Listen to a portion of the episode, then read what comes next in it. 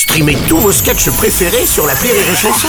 Des milliers de sketchs en streaming, sans limite, gratuitement, gratuitement sur les nombreuses radios digitales Rire et Chanson. La minute familiale d'Élodie Pou sur Rire et Chanson. Chère Elodie, hier c'était la première rentrée de ma fille, Stécie. Et c'est moi qui l'ai emmenée, je m'attendais pas à ça. Alors pour moi, amener un enfant à l'école, bah, ça consistait à le déposer dans sa classe et à lui dire à ce soir et partir.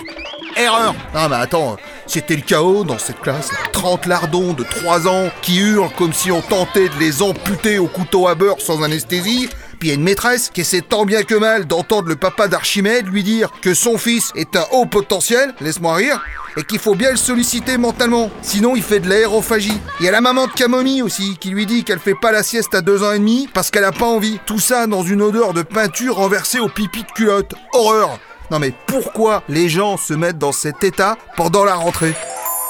Cher Dylan Christian, nous ne sommes pas tous égaux face à la séparation. Il y a qu'à voir en 96, quand le groupe Oasis s'est séparé, j'ai mis trois jours à m'en Les remettre. groupes mythiques Oasis ont tiré un trait sur la tournée européenne et sur le groupe lui-même. Mais là n'est pas la question. Abandonner son enfant, son tout petit bébé, aux mains d'une étrangère qui a besoin de lui coller son prénom sur une étiquette pour s'en souvenir, en se demandant s'il va pas se faire raqueter son goûter, engueulé par la dame de cantine ou kidnappé par l'agent d'entretien, ça peut coller des angoisses. Mais au fond, vous avez raison. Plus nous sommes zen, plus les enfants le seront. Bon, il y aura toujours quelques hurlements bovins avec roulage par terre et morsure sauvage, mais c'est vrai que ça pourrait mieux se passer.